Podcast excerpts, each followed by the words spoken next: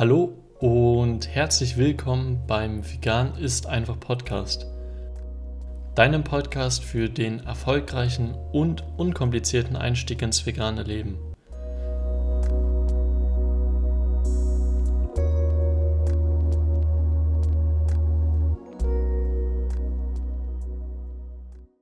Schön, dass du heute wieder beim Podcast dabei bist. Ich bin Alex von Mehr Vegan und heute möchte ich mit dir über die vegane Sparstrategie sprechen.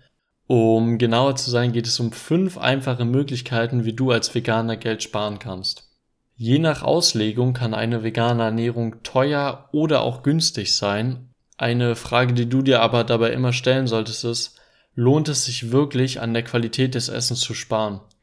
Für mich ist die Antwort ganz klar nein, denn mit der Qualität des Essens kommt so viel und die Qualität des Essens hat auch so viel Einfluss auf deine Gesundheit. Doch die gute Nachricht ist, du musst dich gar nicht einschränken, auch nicht qualitativ, um Geld zu sparen und ja, und deswegen richten sich die fünf Tipps heute auch nicht daran, wie du eine schlechtere Qualität des Essens bekommst und so Geld sparst, sondern wie du eben andere Wege gehen kannst, um weniger für dein Essen ausgeben zu müssen. Am Anfang kannst du auch analysieren, welche Lebensmittel bei dir vielleicht im Moment in die Kosten gehen. Das können vegane Alternativprodukte sein, Importprodukte, vor allen Dingen Importprodukte, die von außerhalb der EU kommen, und Superfoods sowie Nahrungsergänzungsmittel, wenn diese keine essentiellen Nahrungsergänzungsmittel sind. Natürlich kannst du Geld sparen, wenn du jetzt dein Vitamin B12 mehr einnimmst, aber das ist ja natürlich dann auch wieder nicht gesundheitsförderlich. Aber es lohnt sich dort auch zu gucken, welche Nahrungsergänzungsmittel brauchst du wirklich und welche nimmst du vielleicht schon über die Ernährung genug auf. Dagegen gibt es natürlich auch günstige Lebensmittel. Dazu gehören vor allem saisonale und regionale Obst- und Gemüsesorten, aber auch Grundnahrungsmittel sowie Reis, Linsen und Bohnen. Und genau um diese geht es auch in dem ersten von unseren fünf Schritten. Der erste Schritt ist nämlich nutze die 50-40-10 Sparstrategie. 50-40-10 wir haben auch auf Instagram einen Post dazu gemacht und es geht im Prinzip darum, dass du dein Einkaufsbudget nach der 50-40-10 Methode aufteilst. Das heißt, in drei Teile teilst, die jeweils 50%, 40% und 10% ausmachen. Dabei fokussierst du dich vor allen Dingen auf die Grundnahrungsmittel, denn die ersten 50% der, deines Budgets gehen an Obst und Gemüse Dort, wie gesagt, am besten regionales und saisonales Obst und Gemüse auswählen, denn diese Obst- und Gemüsesorten eignen sich super zum Sparen und sind meist viel kostengünstiger bei dir verfügbar. Hier haben wir auch wieder einen Punkt, wo es sich nicht lohnt, an der Qualität zu sparen.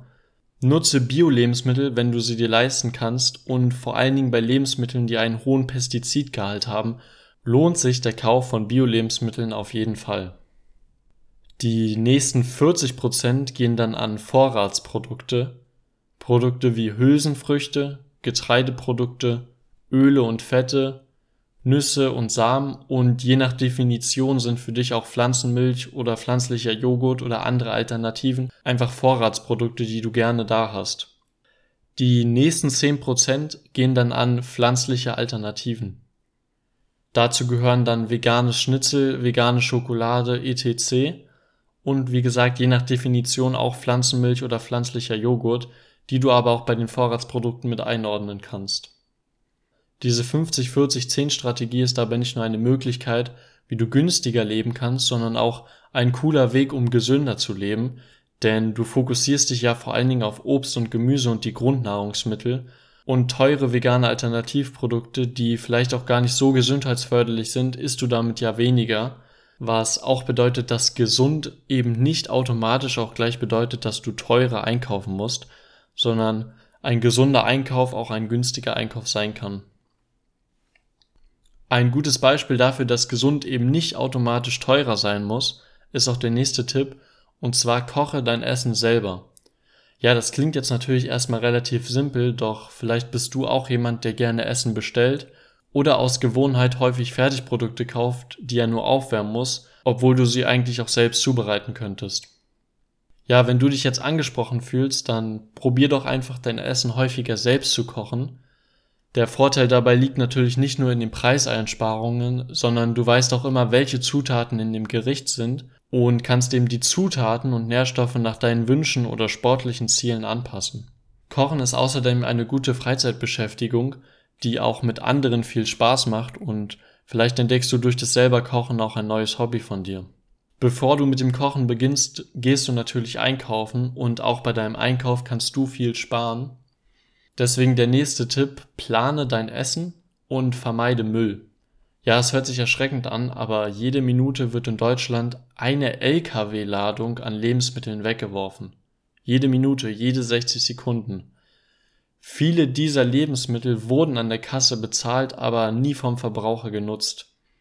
Wenn du dein Essen planst, dann hast du die Kosten schon vorher im Blick und mit einer Einkaufsliste weißt du genau, was du brauchst und vermeidest so vielleicht teure Spontankäufe. Außerdem vermeidest du viel Müll und tust damit nicht nur deinem Geldbeutel, sondern auch deiner Umwelt etwas Gutes. Deshalb plane dein Essen und vermeide Müll.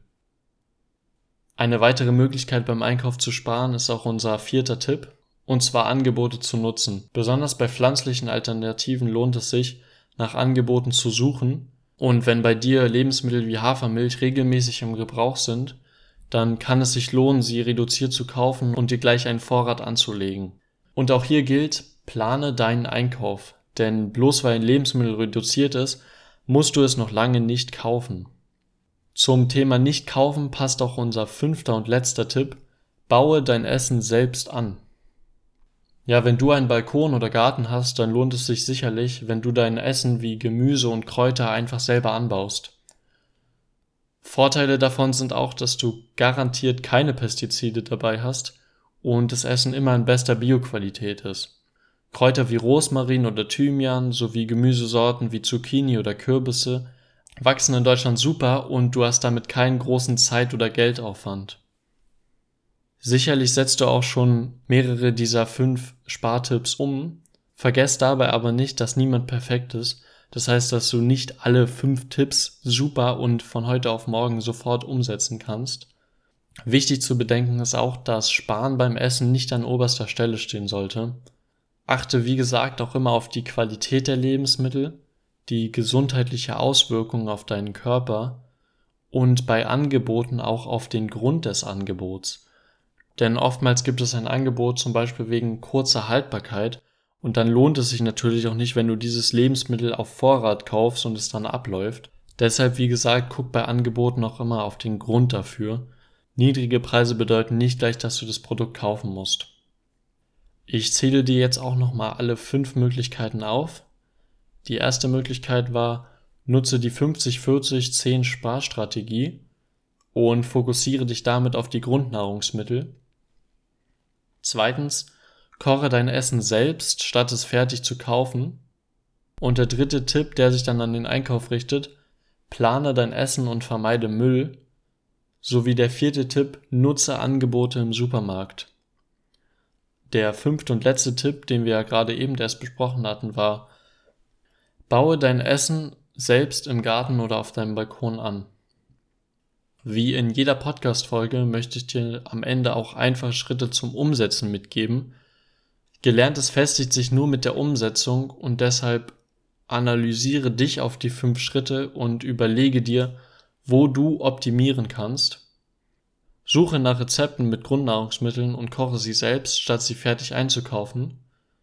Und der letzte Umsetzungstipp, plane doch einfach mal deinen Einkauf für die nächste Woche und halte dich dann auch wirklich beim Einkaufen an die Einkaufsliste, die du dir selber geschrieben hast. Das war's von der heutigen Folge des Vegan ist einfach Podcasts. Ich hoffe, es hat dir gefallen und du konntest etwas für dich mitnehmen. Es würde mich sehr freuen, wenn du dir die Zeit nimmst und dem Podcast folgst, um keine neuen Folgen mehr zu verpassen. Falls du den Podcast gerade bei Apple Podcasts hörst, dann freue ich mich auch extrem über eine positive Bewertung. So wird der Podcast mehr Menschen angezeigt, die dann auch Wissen zum Veganismus bekommen und unsere gemeinsame Message verbreitet sich. Falls du ein Thema hast, das wir in der nächsten Podcast-Folge behandeln sollen, oder du mir Feedback geben möchtest, dann schreib gerne eine Instagram-DM an @mehrvegan. Den Link zum Profil sowie die fünf Schritte und die drei Umsetzungstipps findest du auch nochmal unten in der Podcast-Beschreibung. Das war's erstmal mit den fünf Möglichkeiten, um mit einer veganen Ernährung Geld zu sparen. Die nächste Podcast-Folge kommt am Samstag und es geht um den Mythos Soja.